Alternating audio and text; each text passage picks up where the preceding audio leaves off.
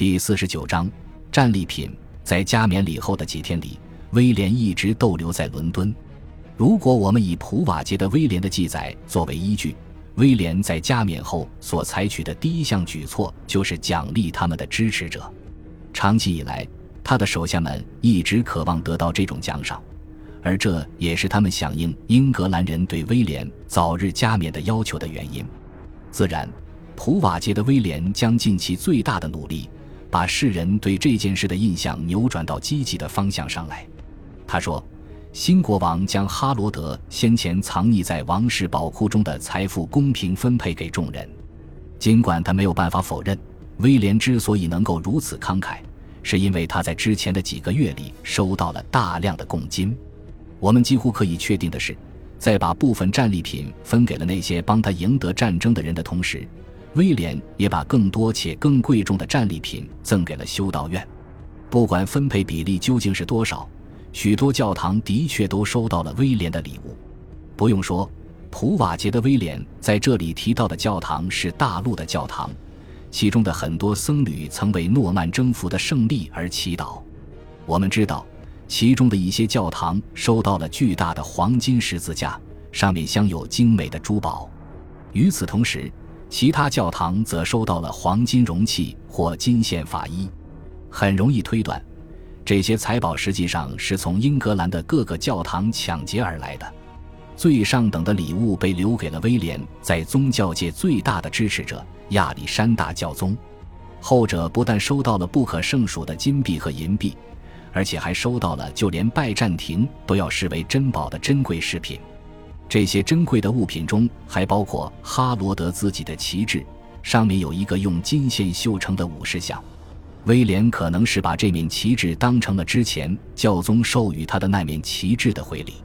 在他统治的初期，威廉并未完全无视英格兰人的需求。普瓦捷的威廉向我们保证，就在他的加冕礼后，威廉马上制定了许多睿智、公正且仁慈的条款。其中的一些是专门为伦敦而制定的，而另一些则推行到全国。至少在伦敦，普瓦捷的说法得到了一份令状原件的证实。几乎可以确定，这份文件是在威廉执政的初期草拟而成的。历经风雨，他现在仍然保存在伦敦大都会档案馆中。在这一令状中，新国王向城市要人们允诺，他将会维持爱德华时期的法律不变。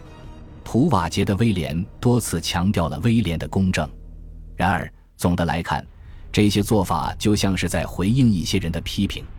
这些人认为新国王根本没有做任何公正的事。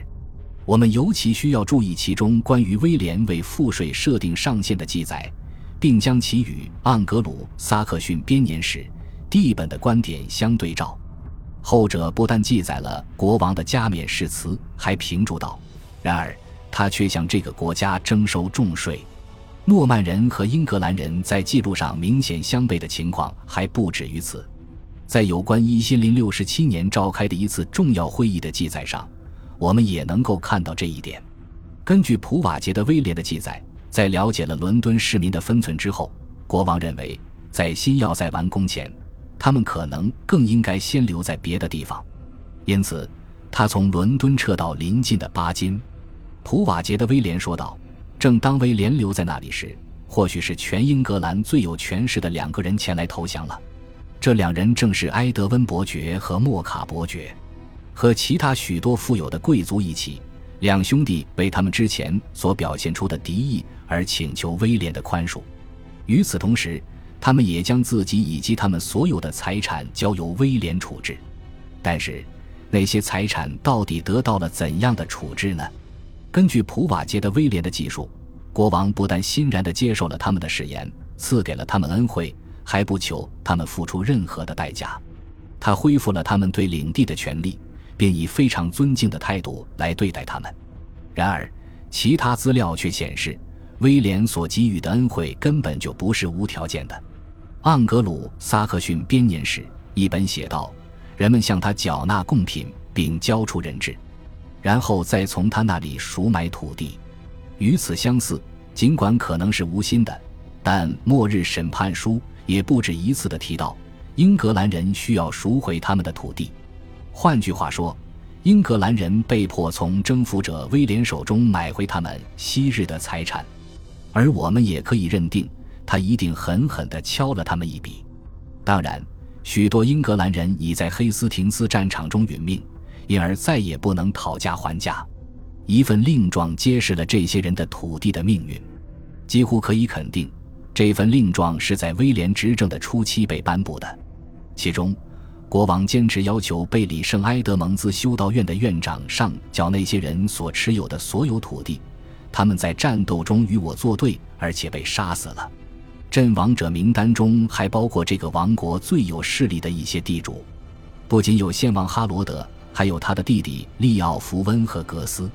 这意味着，被没收的土地的面积极为广大，其中的大部分在第一时间就被威廉本人所占有了，但另外一些则被作为奖赏，并被迅速重新分配给了与他最为亲近的追随者。例如，威廉将整个肯特赠予了其同母异父的弟弟奥多，而那曾是利奥福温的土地。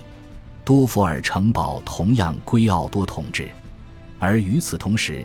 威廉·菲茨·奥斯本则得到了怀特岛和与之相邻的汉普郡的一些土地。在巴金会议后不久，国王亲自巡行汉普郡，并开始在温切斯特铸造一座城堡，以便菲茨·奥斯本在这里驻守。威廉最信任的两位议政大臣所得到的土地表明，他们二人掌握了极其重要的权利。这一做法是恰当的，因为威廉打算让他们摄政了。尽管距离登基只有几周的时间，新王已经开始计划重返诺曼底。三月，他来到佩文西，这里是去年九月他率领军队登陆英格兰国土的地方。现在还不到六个月之后，他就已经准备好让这些士兵离开了。在他离开的日子里，仍有大量的骑兵和步兵在英格兰驻守，但大多数人在这时已经被遣散了。他们所得到的钱财是对他们在这场伟大的胜利中所发挥作用的奖赏。按照国王指令，一群位高权重的英格兰人也聚集到了佩文西，其中大主教斯蒂甘德、埃德加王子、埃德温伯爵以及莫卡伯爵的名字尤其引人注目。普瓦捷的威廉如此描述他们：无论就忠诚度还是所拥有的权利而言，这些人都让他特别的不放心。这些人都要陪他一起返乡，如此一来，在他离开期间，他们就不可能煽动叛乱；而在失去领袖的情况下，普通民众也不太可能造反。换句话来说，他们就是人质。盎格鲁撒克逊编年史就是这样称呼这些人的。事实上，普瓦捷的威廉也发觉自己无法绕过这个词语，尽管这些人几乎被等同于人质。我们仍然被普瓦捷告知，他们不会像俘虏那样被呼来喝去，而是作为随从陪伴在国王的左右，以便获得更多的恩惠和荣耀。就这样，征服者在获胜的法兰西人和战败的英格兰人的陪同下回到公国。对于普瓦捷的威廉来说，这是一个巅峰时刻。他不遗余力地描述了这一情景：天气出奇的亮丽晴明，海风正好，海浪有力。横渡海峡恰逢其时，我们可以看到，普瓦捷花费了几页的篇幅，仔细地对比了威廉和尤利乌斯·凯撒。他的话语大多是对国王的赞美以及对凯撒的贬低。因此，当我们得知诺曼人的船只为返航而挂起了崭新的白帆时，我们不禁要怀疑普瓦捷是否已经开始杜撰了。然而，作者的确告诉了我们一些事实。那年春季。大斋节的严苛戒律被抛到了脑后，而诺曼底的每一个人都好像在欢度最盛大的节日。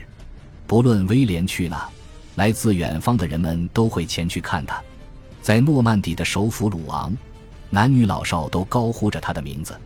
诺曼底各个教堂得到了英格兰教堂所慷慨赠予的各种宝物，现在已是国王的公爵与留在诺曼底的家人和朋友团聚了。其中还包括他现在已经成为王后的妻子。当他们在费康庆祝复活节时，威廉的周围不仅有诺曼底的主教和修道院院长们，还有来自邻近的法兰西的贵族代表团。所有的人都满怀敬畏地注视着新国王和他的随从们。威廉等人穿着饰有黄金的衣服，身边还伴着英俊的长发英格兰来宾。在复活节仪式后的宴会上，他们只从两端镀金的角杯以及金质或银质的高脚杯中饮酒。这是普瓦捷的威廉所描绘的主公回归的场景。虽然他在某些地方夸大其词，另有多处弄粉吊珠。但总的来说，他精准地描述了公爵及整个公国境内欢欣鼓舞的气氛。在各个意义上，公爵及其公国的命运都被这场难以置信的胜利改变了。这位编年史家说道：“凡是为了庆祝荣耀而应该做的事，人们全都做过一遍。”而我们也可以看到，庆祝活动一直持续到了夏天。例如，约三十年前动工的。位于迪沃河畔圣皮埃尔的新修道院教堂，如今已经落成。五月一日，奉威廉之命，教堂举行祝圣仪式。而在仪式当天，征服者本人亦莅临现场。在七月一日的瑞米耶日，类似的仪式也得以举办。就在这个夏天，国王还去了卡昂以及由他亲自捐建的圣斯蒂芬修道院。他所带来的礼物是如此的珍贵。以至于他们值得被永远铭记。普瓦捷的威廉写道：“这个地区似乎突然被一种宁静的氛围所笼罩，而这种氛围并不常有。在那一年的大部分时间里，威廉就留在大海的这一边，并把他所有的时间都倾注在他的家园上。但是，随着冬季的到来，海峡的彼岸传来了一则不祥的消息：英格兰人计划杀光占领者。”让诺曼人刚刚完成的征服大业化为乌有，哥德温一族似乎有再度回归的打算。感谢您的收听，喜欢别忘了订阅加关注，主页有更多精彩内容。